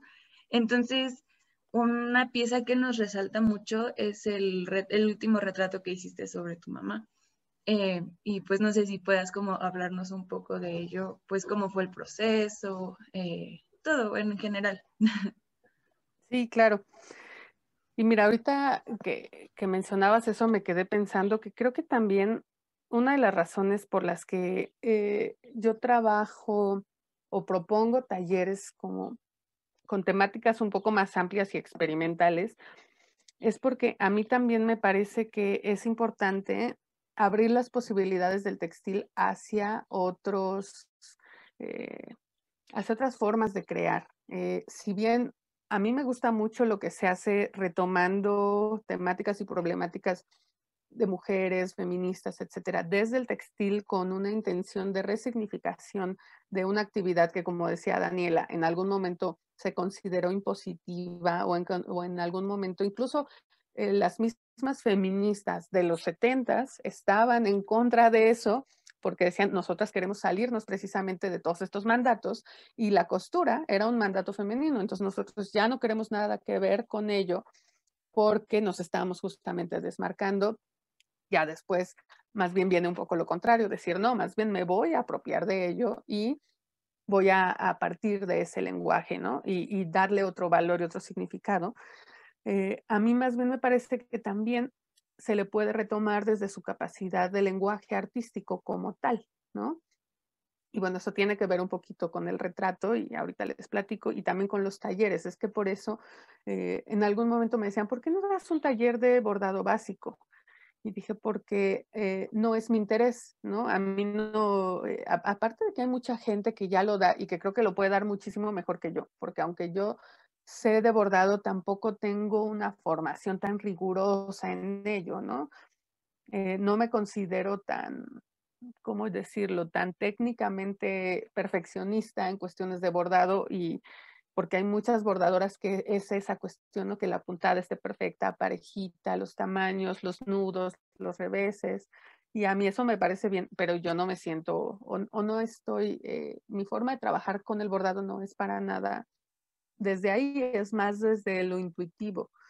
Aunque tengo las nociones básicas y conozco las puntadas, tampoco me interesa replicarlas. O sea, a mí no me, no me interesa darles un taller donde yo les diga, van a hacer esto, repítanlo ustedes. Y les voy a dar paso uno, paso dos, paso tres, y ustedes van a repetir exactamente lo mismo que yo, no es de mi interés, ¿no? Porque precisamente eh, yo considero que es urgente y necesario desarrollar la creatividad y la, creatividad, si bien se puede desarrollar con estrategias así de repetición, eh, pues es mucho más limitada a que si tú solamente das como ciertos principios para que exploren las personas y descubran sus propios lenguajes, pues ahí hay mucho, un potencial mucho mayor, ¿no? Y bueno, en cuanto al retrato, eh, pues fue, estuvo un poco ligado con eso, ¿no? Eh, cuando empecé a experimentar con los, con los lienzos plásticos y empecé a, eh, a darme cuenta cómo podía trabajarlos a partir del bordado, dije, bueno, voy a ver si puedo llevar esto a un proceso de un retrato a manera como de cómo se trabajaba la pintura o cómo se trabaja la acuarela, que es por, como por medio de veladuras, ¿no? Entonces yo traté de llevar un poco esa teoría tanto de las veladuras como del ashurado, que son cuestiones meramente formales, eh, de, trabajar el dibujo o la acuarela a los lienzos, porque los lienzos se pueden ir trabajando por capas. Entonces yo decía, bueno, ¿qué pasa si en una capa de lienzo trabajo de una manera y qué pasa si agrego otra capa y trabajo encima? Y yo sé que al ser translúcidos van a permitir que se vea la otra capa y entonces, pues eso me permite a mí eh, un poco trasladar esta, eh, este lenguaje artístico, bueno, esta, este proceso artístico eh, que está muy ligado con la gráfica, con la acuarela o con la pintura al óleo, por ejemplo, o el fresco. ¿Qué pasa si yo llevo este principio de trabajar por capas a los lienzos plásticos y cómo se puede mezclar esto con el bordado? Y fue cuando dije, bueno, y lo voy a hacer en un retrato. Eh, porque también, digamos, es como uno de mis fuertes. Eh, sé cómo trabajar la cuestión de las sombras, por ejemplo, sé un poco cómo jugar con las direcciones de las líneas y para mí es sencillo trasladar eh, los principios del ashurado al, al, hilo, al bordado. Entonces, fue básicamente una intención de experimentación, pero también quería trabajar con un retrato de mi mamá un poco por eso que les decía yo, ¿no? De, esta relación tan compleja que tenemos ella y yo, que bueno, yo creo que la tienen muchas, pero, por ejemplo, yo observaba la relación que tenían ella y su mamá, o sea, mi abuelita. Eh, ellas dos se llevaban perfecto, ¿no? O sea, todo el tiempo estaban juntas, viajaban juntas, hacían ejercicio juntas, hacían todo juntas. Y ahora que mi abuelita estuvo enferma, eh, pues yo veía cómo mi mamá la cuidaba, ¿no? O sea, cómo de un poco se invirtió el papel y pues mi mamá estaba ahí, pues obviamente le daba de comer, la cambiaba, la bañaba, ¿no? Y pues estuvo con ella todo el tiempo, todo el tiempo hasta que recientemente falleció. Y, o sea, observar, digamos, la relación que tenían estas dos mujeres, ¿no? De, directamente de mi, de mi linaje. Y, y plantearme también el cuestionamiento que tenía yo como hija de, mi mamá o como la nieta de mi abuelita. Y bueno, justo en ese momento fue muy interesante porque llegó la propuesta de Julia de incluir mis retratos en esta curaduría que ella estaba proponiendo para obras de arte comentada, ¿no? Me dijo, oye, fíjate que encontré tu trabajo y estoy haciendo esta curaduría con estos principios, ¿no? Más o menos me planteó de manera general lo que ella estaba eh, trabajando y me, decía que quería incluir mis trabajos, ¿no? Y, le, y, fue muy interesante, ¿no? Y se lo comenté y le dije, qué chistoso, porque es precisamente algo que yo también me estoy planteando al trabajar ahorita el retrato de mi mamá. Ese retrato no fue incluido porque no lo había terminado todavía, le faltaba todavía mucho tiempo de trabajo y por eso no, no fue uno de los que se presentó, pero yo ya lo estaba haciendo. Y, eh, y digo, de repente aunque pues estudié la maestría y todo, a mí todavía siento que me falta como la capacidad de poner en ciertas palabras cosas que yo siento o que hago. O sea, yo las hago y las veo y las siento, pero de repente no sé cómo nombrarlas. Y cuando leí el texto de Julia, me fue muy claro. O sea, lo leí y dije, claro, ahí está plasmado mucho de lo que yo siento, muchos de los cuestionamientos que yo me hago, porque, digamos, yo como, como que desde muy joven siempre me traté de desmarcar de todo lo que se me imponía. O sea, yo decía, bueno, si alguien quiere que yo estudie, no sé, contaduría, ni de chiste, ¿no? Lo mío es el arte. O si quieren que yo me comporte como una señorita decente, yo tenía muchas, eh, muchos confrontamientos, confrontaciones con mi abuelo, que pues era un hombre de su tiempo, que pues él tenía ciertas expectativas de mí, ¿no? Y yo todo lo contrario, ¿no? O si querían que yo me comportara de cierta manera, yo en ese momento me acerqué mucho a esta como subcultura gótica y me clavé muchísimo, ¿no? Entonces yo todos los días andaba de negro, me pintaba, escuchaba una música pues que a mi familia le súper sacaba de onda y para mí como que siempre, eh, siempre me sentía cómoda y me gustaba salirme, digamos, como de estos esquemas, de estos formatos. Igual yo desde muy joven decidí que no me quería casar, ¿no? Eh, en algún momento sí estuvo, sí pasó por mi cabeza la idea de tener hijos, pero ya después como que me lo replanteé y dije, no, o sea, no es algo que esté en mis planes, ¿no?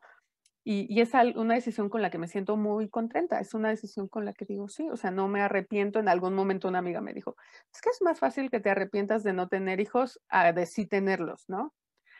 Y yo creo que si hubiera tenido hijos seguramente sería muy feliz y seguramente, eh, pues digamos, los, los amaría, ¿no? Pero no los tuve y soy muy feliz con esa decisión, o sea, me siento como muy contenta de, de la libertad que ello me da de, todas las posibilidades que me da el hoy decir, híjole, estoy cansadísima, hacer las ocho y media de la mañana y no levantarme. Y sé que si hubiera querido me hubiera podido levantar a las once sin, sin problema, ¿no?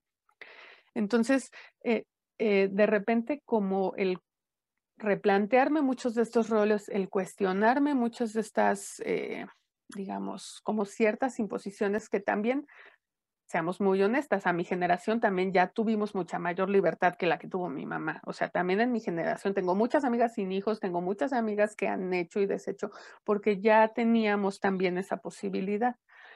Pero aún así, de todos modos, estaban como muy implantados, ¿no? Eh, el hacerlas. Y en esta, siento yo que en esa necesidad de salirme de ahí, también me alejé mucho de mi mamá. O sea, también como que yo la veía y decía, es que no quiero precisamente repetir eh, ciertas eh, decisiones que ella ha tomado y eso también pues nos hizo alejarnos mucho y también nuestros entonces eso nos hace chocar mucho. Eh, mi familia no es tan expresiva, no es tan cariñosa, entonces también somos como muy, este, nos limitamos mucho en ese sentido. Entonces, pues me, como que me cuestionaba mucho, ¿no? De repente eh, me hacía sentir culpable, no sé, el decir, pues no sé, ya tiene más de dos semanas que no la veo, ¿no? Y vivimos muy cerca. O ya tiene, ah, pues sí, ya tiene dos semanas y ni siquiera hemos hablado por teléfono. Y yo me sentía culpable por ello, pero decía, bueno, pero pues, ¿por qué me siento culpable? Finalmente es una manera diferente de llevar una relación y, así, ¿no? Finalmente son muchos cuestionamientos donde pues ahí está lo emocional siempre presente, que, que de alguna manera dije, voy a trabajar, voy a hacer un retrato de ella y voy a hacer, a hacer además un retrato súper difícil, o sea, súper elaborado, súper trabajado, y, ver ahí qué, va resultando, ¿no? Entonces también como que fue una forma de sublimar todo ello, ¿no? De hacer un retrato que, bueno, a mí me parece bonito, ¿no? Es un trabajo que además, como lo hice con mucha dedicación, o sea, tiene muchísimas horas, tiene muchísimo tiempo, tiene, o sea, fue un retrato que ocupó mi, mi tiempo y mi pensamiento durante más de dos meses, así 24 horas. Y, y, pues tenía un poco esa intención de, de sublimar de alguna manera todas estas emociones y todos esos pensamientos y todo, todas estas ideas y aparte trabajar esta cuestión formal que a mí me interesaba, o sea, ver si era posible, si era lograble el llevar a este formato de los lienzos un proceso como es el trabajo por veladuras o el de asurado, ¿no? Y a la mera hora funcionó, ¿no? Con algunas fallas tengo que perfeccionar, digamos, el proceso y, y hacer más pruebas, aunque ahorita la dificultad es el tema de las bolsas de plástico, ya no las hacen 100% de plástico, entonces ya no funcionan igual los lienzos. Eh, yo tengo muchas todavía porque justo las guardaba para usarlas, pero eh, pues cada vez hay menos, entonces no sé qué tan sencillo vaya a ser trabajar con estos nuevos materiales, pero eh, pues básicamente eran esas dos intenciones. Y bueno, haciendo otra pregunta que es que no sé si, bueno, justo es preguntar como si en algún punto para ti como cruzó la mente el abordar eh, como esta pregunta desde lo artístico o si solamente es como algo personal. Em, pero a mí me causa mucha curiosidad que tu abuela y tú tienen el mismo nombre. Eh, y a mí me pasa lo mismo con mi bisabuela. A mí me pusieron el nombre de mi mamá y el nombre de mi bisabuela y muchos años me estuve cuestionando el por qué tenía que cargar esos nombres, ¿no? O sea, alguien una vez me dijo como, si te ponen el nombre de, un familiar tuyo, carga su historia. Y yo atormentada a los 15 años diciendo como, ¿por qué tengo que cargar la historia de una señora que no conocí? Em, y no sé, mucho tiempo lo estuve pensando, reflexionando, traté de alguna forma de acercarme a ella, pero pues nunca la conocí, o sea, se murió como cinco años antes de que yo naciera. Entonces, eso me llevó a relacionarme con mi abuela, con su hija y pues rescatar un poco su historia y, y al final me hizo versar el nombre y decir como está chido llamarse Eugenia, ¿no? Porque si yo es que es un nombre de señora, ¿no? Y tengo, estoy chiquita como para llamarme Eugenia. Pero justo, o sea, esa es mi pregunta, como a ti te ha pasado algo así o lo has reflexionado tal cual desde el arte o desde una forma solo personal y ya. Pues lo he lo he pensado desde siempre. Eh, pues no sé, desde que era muy chiquita siempre era así como, ah, me llamo como mi abuela, pero es que además en mi familia somos cuatro Nellys. Eh, o sea, mi abuela, mi tía, otra prima que somos de la misma edad, ¿no? Que además todo el mundo le decía a mi tío, así, ¿por qué le pusiste también Nelly, no? O sea, yo nací primero, a mí me pusieron Nelly, su hija nació como tres meses después y le ponen Nelly, ¿no? Entonces hasta le decían, ay, ¿por qué le pusiste también Nelly, no? Pero bueno, este, entonces somos cuatro Nellys y de repente, aunque mi prima no vive ya aquí en México y de hecho nunca ha vivido aquí en la ciudad, sí era muy común que estábamos en la casa mi abuelita, mi tía y yo. Entonces alguien decía Nelly y siempre volteamos las tres y entonces pues ya nos tenían que diferenciar, ¿no? Nos decían Nelly R o Nelly T o Nelly G, ¿no? Dependiendo a cuál de las tres era. Y o sea, como que siempre estuvo presente la cuestión del nombre, tanto por esa repetición como porque yo nunca sabía qué significaba. Eh, ni mi abuelita sabía, o sea, yo le preguntaba a ella, pero ¿por qué te pusieron así? Dice, no tengo ni la menor idea, porque además, pues mi abuelita tiene una historia, creo, hasta cierto punto un poco común, como pasaba antes, que no tenía ya mucha relación con sus papás. O sea, nació ella y su mamá la dejó en casa de unos tíos o sea, de hecho mi abuelita hasta sus, sus últimos años decía, pues es que yo creo que mi mamá no me quería porque realmente nunca me cuidó, aunque nosotros creemos que más bien fue porque mi bisabuela se enfermó de cáncer y pues lo tuvo durante muchos años, ¿no? Hasta que finalmente, y falleció cuando mi abuelita era muy chiquita, falleció cuando tenía como nueve años, diez. Entonces creemos que realmente nunca se pudo hacer cargo de ella porque además tenía otros hijos y entonces por eso decidió mejor dejársela a alguien que sí la cuidara. Entonces su papá, que era militar, eh, decidió también en algún momento llevarla a un internado. Entonces ella creció, estuvo sus primeros años en un internado en Tlaxcala, luego ya se vino acá a la Ciudad de México y se casó súper joven, a los 16 años ella se casó. Entonces, eh, pues digamos como que no tuvo mucha oportunidad de conocer a sus papás, también su papá murió pues relativamente pronto, y entonces nunca supo, tampoco tenía una relación con ellos, no estaba muy comunicada con ellos, y nunca supo de dónde sacaron el nombre, ¿no? O sea, nunca supo ni por qué, ni quién lo decidió, ni de dónde lo sacaron. No es un nombre mexicano, no es un nombre que tenga una raíz prehispánica, o sea, entonces, hasta la fecha realmente sigo sin saber si tiene un nombre como tal, que diga un significado.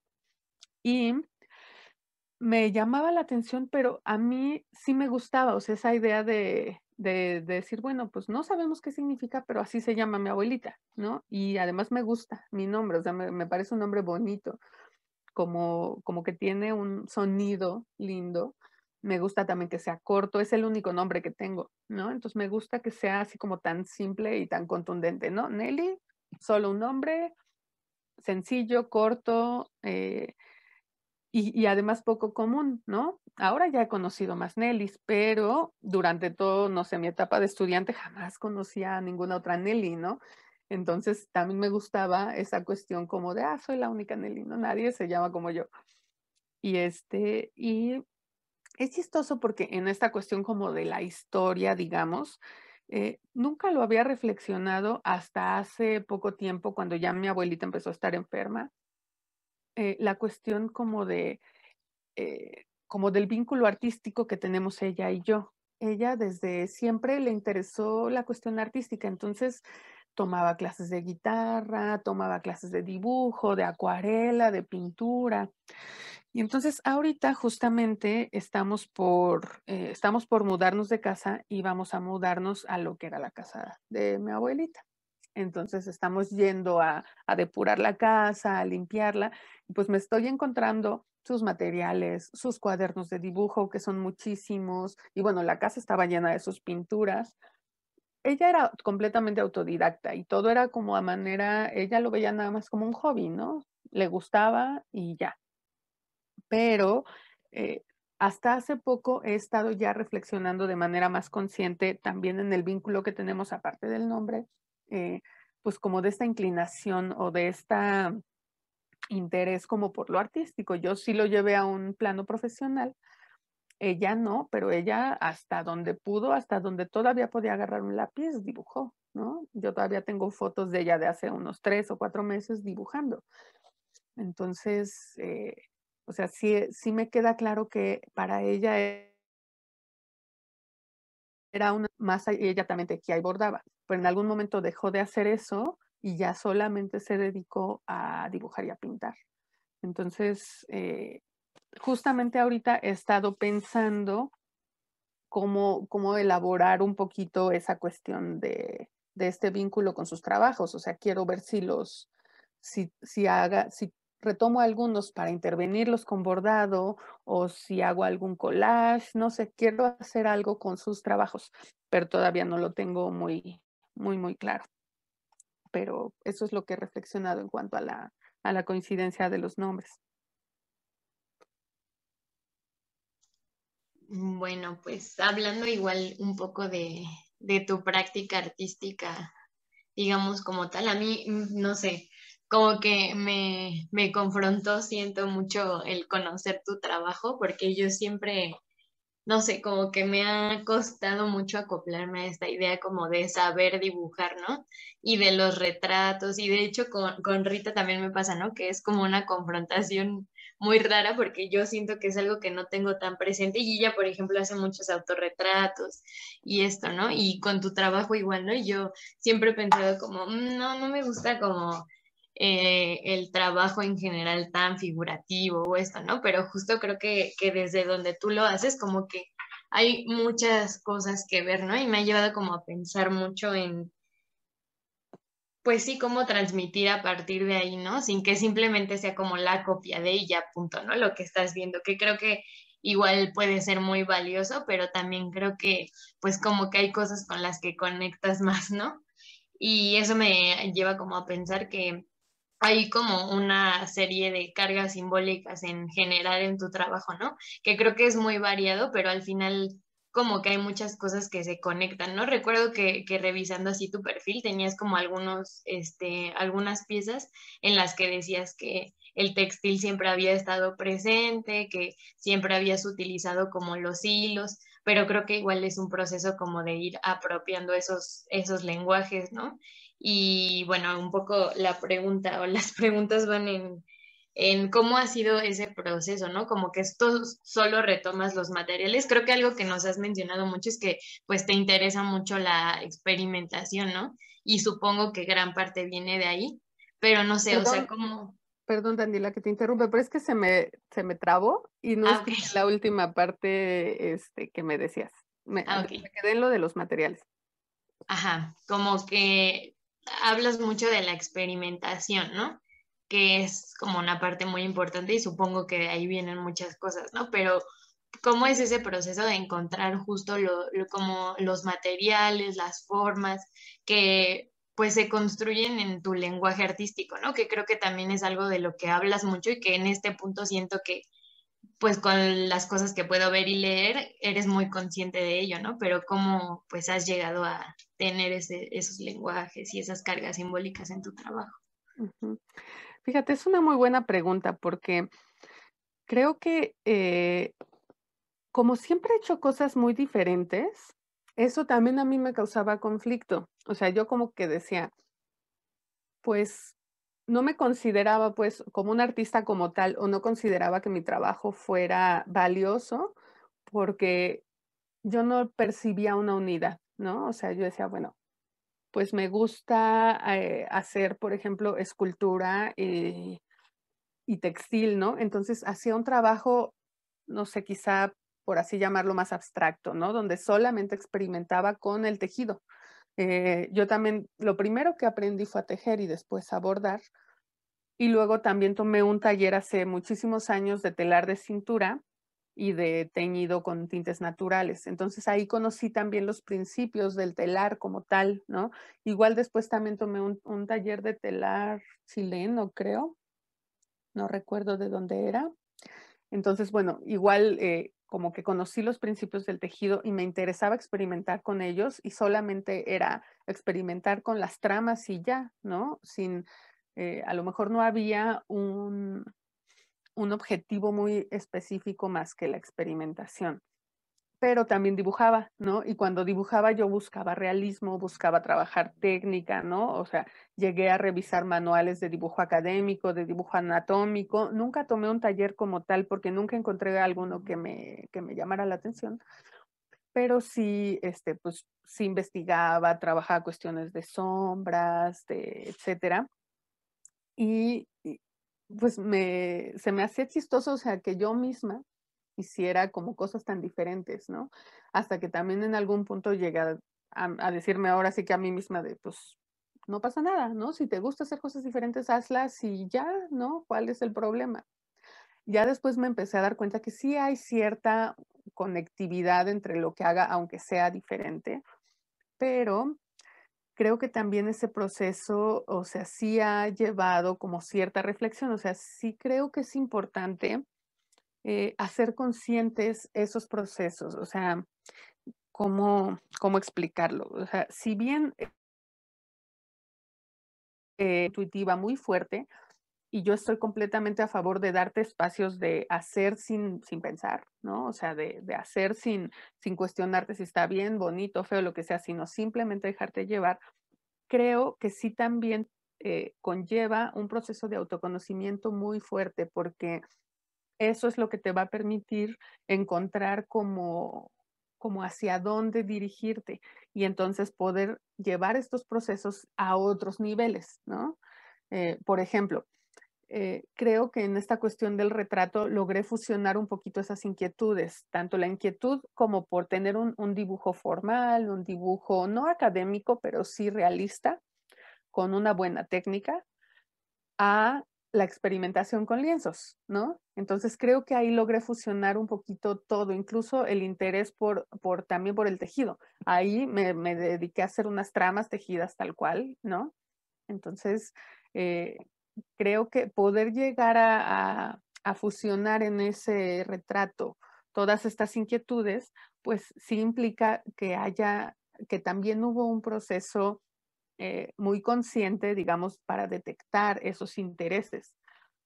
Pero también toma tiempo, o sea, digamos, yo de repente me escucho hablando ya así como medio señora viejita, pero es que el, sí me he dado cuenta que con el tiempo puedes observar cosas que en ese momento pues no eran claras, ¿no? Solamente la perspectiva, la distancia te permite eh, decir, ah, pues esto era mi interés o esto era mi, mi inquietud. pero sí se necesita tiempo, se necesita un proceso de autoconocimiento fuerte. O sea, yo he pasado por dos procesos terapéuticos de psicoanálisis y de psicoterapia porque también la cuestión emocional creo que es algo, una característica muy presente en las personas que somos artistas. O sea, la cuestión de dificultades emocionales siempre está presente.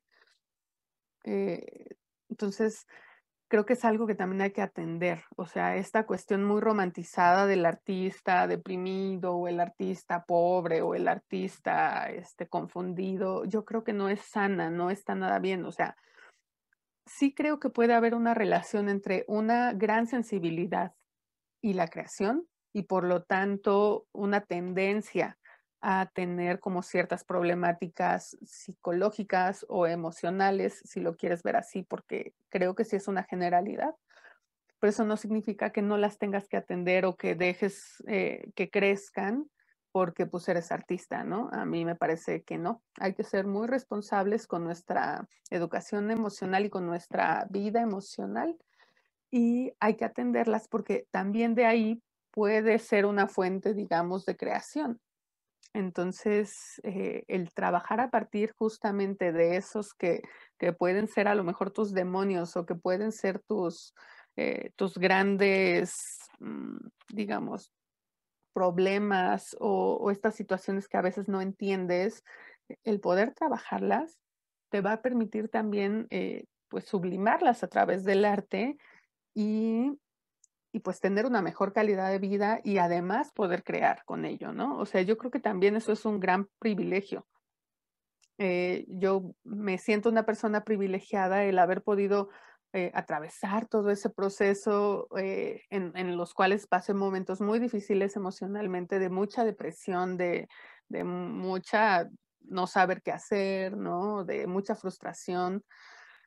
Y, y poder haber atravesado por ello y, ahora, digamos, poder verlo a la distancia y decir, ok, es que estas eran mis necesidades, estas eran mis inquietudes y poder llevarlos a los lenguajes plásticos, yo creo que es un privilegio y, no es fácil, pero eh, creo que sí es necesario hacerlo. O sea, sí conlleva un trabajo de autoconocimiento importante para poder, eh, pues ya de alguna manera procesarlo y, y si quieres verlo así, aprovecharlo para para crear. Sí, sí, sí. Ese es, sí, es muy importante, ¿no? Como, creo que ahorita ha tenido mucho boom la salud mental, pero a veces es como muy de dientes para afuera o lo vemos como mucho en redes, pero ya asimilarlo sí es un proceso muy, muy difícil. Em, y yo creo que para cerrar y relacionando un poco esto tal cual, como el autoconocimiento, ¿qué percepción tienes de las bitácoras? ¿O cuál es como un, no sé, como consejo o cómo las llevas? Porque las dos, bueno, no sé, sí, las dos tenemos como esta visión de tal cual como volcar todo ahí, ¿no? Desde diferentes perspectivas, porque las dos las trabajamos muy diferentes, pero al final nos ha permitido mucho conocernos. Entonces, mm, no sé cómo las ves tú, tanto físicas como para ti Instagram es una bitácora, ¿no? Tal cual. Entonces, sí, creo que con eso cerraríamos.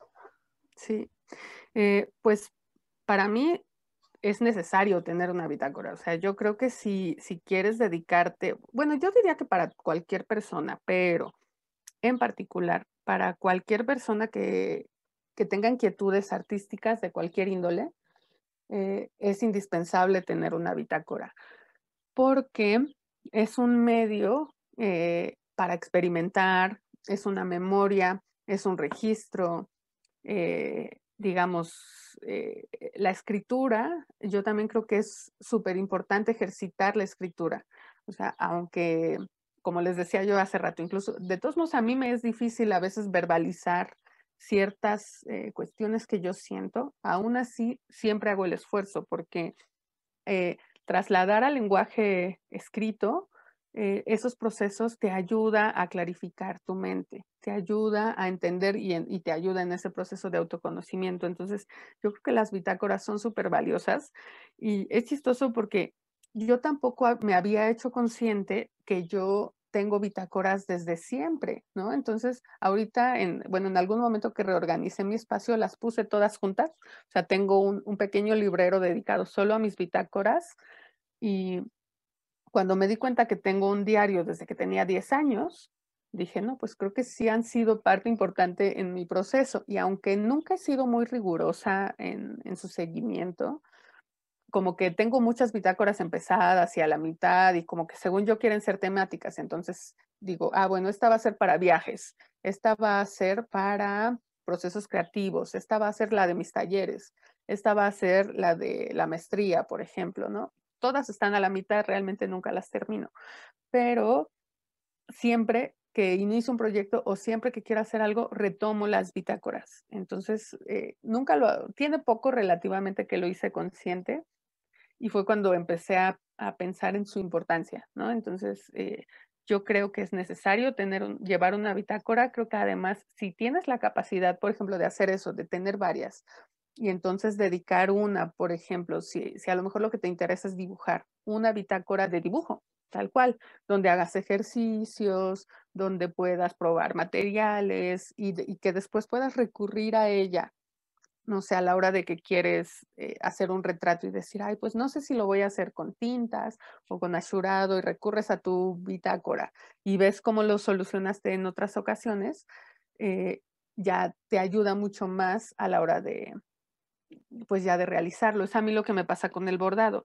Yo ahorita que estoy bordando mis dibujos, pues recurro a mis bitácoras de dibujo las reviso y cuando encuentro una parte que digo, ah, me gustó cómo lo soluciona aquí, entonces ya lo traslado, digamos, al, al bordado, ¿no? O ahorita estoy haciendo pruebas porque como quiero dibujar los pezones sin que diga bordar los pezones y no sé exactamente cómo, dije, pues voy a hacer pruebas, ¿no? Y, y no me había dado cuenta hasta ahorita que sin querer he estado haciendo muestrarios pequeños de puntadas.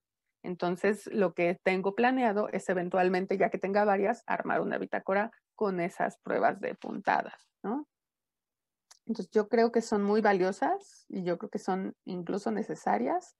Y pues ahora sí que yo sí las recomiendo y les diría a cualquier persona que, que, que tenga sus bitácoras. Bueno, pues no sé, o sea, como que me ha detonado muchas cosas esta, conversación y creo que ha sido muy valioso, como desde el momento uno en que empezamos a indagar un poco en tu trabajo y pues también creo que una prueba de que es muy necesario esto del archivo, las bitácoras, es pues esto, ¿no? Que, que justo como todo esto surge a partir de pues tu bitácora en Instagram, ¿no?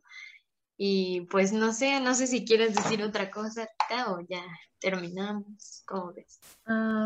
No, bueno, creo que eso sería todo en general.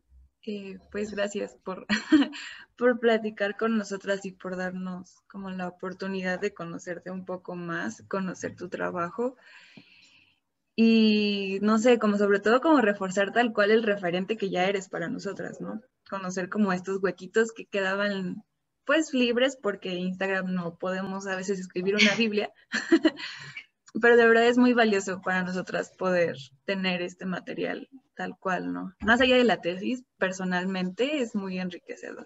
Y pues muchas gracias. No, pues al contrario, muchas gracias a ustedes. La verdad es que, o sea, sí estoy gratamente sorprendida de ver que de alguna manera mi trabajo o esta intención que tenía yo con mi cuenta de Instagram, pues sí ha tenido cierta resonancia, cierto eco. Me siento también pues muy, muy agradecida y muy privilegiada de compartir con ustedes esto. Eh, digamos, pues son experiencias personales que para mí son importantes, pero como que nunca pensé que pudieran de alguna manera tener cierta relevancia para alguien más, ¿no? Entonces, eh, pues eso también lo agradezco muchísimo. Creo que también a mí me ayuda de repente a, a seguir analizando como ciertos procesos propios y, y pues nada, digo, yo aquí estoy para si necesitan algo, pues aquí andamos. Y Daniela, te iba a preguntar, ¿cuál es tu Instagram? Ah, te lo escribo aquí. Ay, no. Tengo dos y justo me, da curiosidad porque creo que Rita y yo siempre hablamos como de las bitácoras y de lo importante que son los archivos y todo.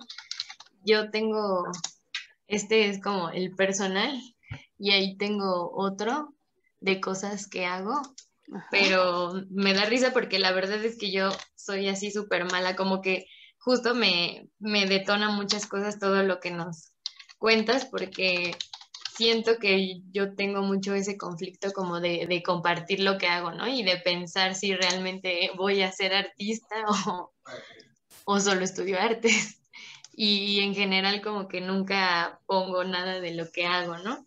Pero creo que pues esto, estos como ejercicios y estas conversaciones y ver desde otros lados lo que hacen otras personas, pues es, mm, no sé, o sea, muy útil en muchos sentidos, ¿no? Y creo que justo todo lo que nos has compartido nos ayuda y nos aporta en diferentes niveles, ¿no? Como te decía desde el principio, o sea, no sé, me, me voló un poco la cabeza que nos compartieras así desde tu proceso en la escuela y como todo lo que ha pasado a partir de ahí, porque eso es justo algo que tenemos muy presente Rita y yo ahora que estamos tratando de dar un taller, ¿no? Que hay muchas cosas pues que, que no están en los libros, ¿no? Y que a veces es como muy, pues sí, o sea, sabemos que es un privilegio poder acceder a la educación universitaria que tenemos, pero también es real que pues los conocimientos y, todo eso se genera desde otros espacios y desde la experiencia en gran parte, ¿no?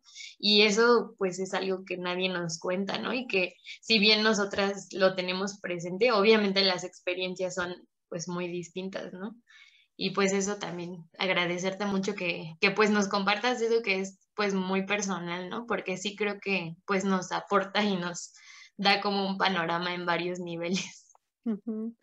No, pues gracias a ustedes. Y yo de lo que les puedo comentar, mi experiencia en Instagram ha sido positiva porque también a mí me ha ayudado, o sea, eh, yo también me he dado cuenta y seguro les pasa, tenemos ideas de repente como muy, muy asentadas, ¿no? Y las rumiamos y las rumiamos y les damos vuelta y las asumimos como ciertas y verdaderas. Y el yo de repente poner estos como ciertos paradigmas que tenía, ponerlos públicamente, ¿no? Decir, a ver, yo pienso esto y lanzarlos así públicamente y, digamos, eh, mostrarlos y, mm, no sé cómo decirlos, y permitir que alguien más pueda cuestionarlos, ha sido muy, muy interesante y ha sido muy útil precisamente para yo cuestionarme de repente como ciertas aseveraciones que tenía yo muy, muy fijas para reafirmar otras que yo digo, bueno, creo que no voy como por tan mal camino y para, eh, pues como para animarme a, a perder como ciertos miedos, ¿no? Y yo estoy muy consciente que obviamente las redes sociales tienen muchísimas eh, dinámicas ahí que, eh, tanto positivas como negativas, ¿no? O sea, también de repente hay una extrema adulación, ¿no? O sea, de repente también todo es maravilloso, todo es perfecto y todo es así. Y la realidad es que no. O sea, también tienes que tener como mucha capacidad autocrítica para decir, ok, sé que a lo mejor este trabajo puede gustar, pero también sé que tiene sus limitaciones, ¿no? Y entonces, y otra cosa es que realmente sea un buen trabajo. Entonces, eh, pues creo que también ayuda, eh, me ha servido mucho como para tener un poquito un panorama más amplio. Además, me ha permitido conocer, a un buen de, de gente Ah, ya es que te estaba buscando, Daniela, ya.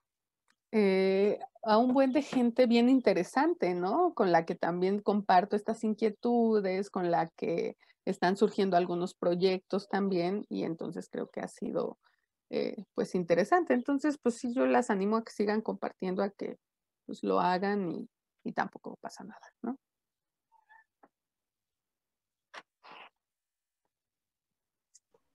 Sí, pues ¿Ya ves, Dani? no, no es cierto. Es que a mí me pasa creo que un poco todo lo contrario. O sea, desde las bitácoras, yo sí soy de una para cada cosa porque no puedo revolverlas. O sea, me, me causa conflicto el decir, ay, es que aquí tengo un escrito y acá tengo un dibujo. No.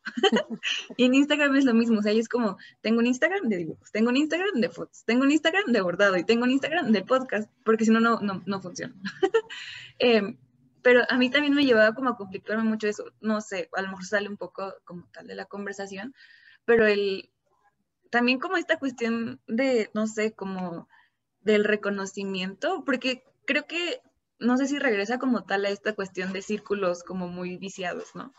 El, una cosa es como compartirlos y tener una, o tratar de tener una experiencia como bastante, em, no, infantil, como, ay, olvidé la palabra, em, no sé, como pura o como sin mala intención de compartir tus procesos. Y viene esta cuestión de los likes, el que lo comparte, el que te dejen buenos comentarios o malos comentarios, y, o que alguien crezca más por subir chistes bobos que por tu trabajo que te lleva como horas y horas y horas de hacer. No sé, a mí eso me conflictó un montón, pese a que tengo cuatro Instagrams, ¿no? Y que los manejo como de distinta forma, sí me, me causa mucho conflicto y también me hace preguntarme como si eso ya también es parte de un círculo del arte, si ya también es como una nueva forma de validación, hasta dónde es sano para nosotros o nosotras, no sé, es muy raro. y ya, no sé. Y también es, es todo un tema y creo que sí es importante preguntárselo. O sea, si bien Instagram o Facebook o cualquier otra pueden ser unas buenas eh, plataformas de, difusión también tienen su, lado, digamos, eh, pues complejo, ¿no? Entonces creo que mm, siempre y cuando haya claridad en ello, ¿no? O sea, siempre y cuando tengamos súper claro que finalmente es una plataforma, no es del todo el mundo real, ¿no? Y que pues hay dinámicas ahí que se, eh, pues que se llevan a cabo con otros objetivos. O sea, también la realidad es que los dueños de Instagram tienen un objetivo muy específico a partir del cual pues desarrollan los algoritmos. Por ejemplo, Instagram a cada rato cambia de algoritmos y a cada rato te obliga a que modifiques tus dinámicas si es que quieres seguir teniendo cierta presencia, ¿no? Entonces, eh, yo creo que no está mal, solamente hay que ser conscientes de ello, hay que conocerlas para que las puedas aprovechar a tu favor. Y, creo que también, si bien es necesario pensar en, un crecimiento, pues tampoco hacerlo o, o, subir cosas únicamente con el objetivo de likes. Porque también creo que en algún momento las personas que te siguen, un poco a diferencia de otras redes, en Instagram creo que sí te siguen realmente porque les interesa tu trabajo. O sea, yo sí me he dado cuenta, pues es el caso de ustedes, ¿no? Que pues les gusta mi trabajo, se acercan, lo observan, leen los posts que de repente son medio largos, pues los leen, ¿no? O sea, no hay eh, necesidad de que sea súper masivo. Yo creo que es más una cuestión de calidad, por lo menos así lo veo yo en Instagram. A mí sí me interesa crecer, pues porque es donde también doy a, a conocer mis talleres, ¿no? Y finalmente yo necesito, como les decía, pues ganar dinero, necesito tener un sustento, ahorita que ya acabé la maestría y no tengo trabajo, pues necesito obtener un ingreso. Y para mí los talleres son una forma de ingreso, pero eso no significa que entonces a mí me da igual quien tome mi taller y que cualquier persona este, se, se inscriba y no me importe, pues no, ¿no? O sea, ahí sí digamos que sí me interesa seguir manteniendo calidad, o sea, que sí haya como sin, una, sin ser una cuestión elitista, pero no me interesa tener seguidores nada más a lo, a lo güey, ¿no?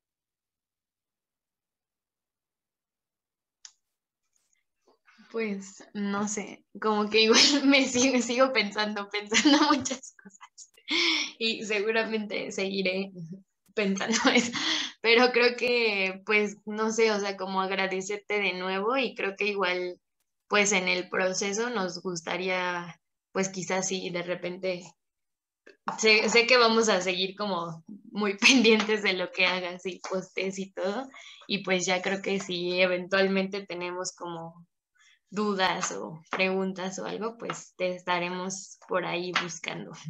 Sí, claro que sí, con mucho gusto. Y si estoy viendo la hora, yo también ya me tengo que despedir. Sí, sí, sí, sí. Tenemos sesión del servicio. Pero bueno, Pues, de nuevo, muchas, muchas gracias por el tiempo y por tus palabras. Gracias a ustedes y pues ahí estoy pendiente de, cualquier cosa. Sí, vale. Pues muchas gracias. Cuídense mucho, bonito día, gusto en verlas. Bye. Bye.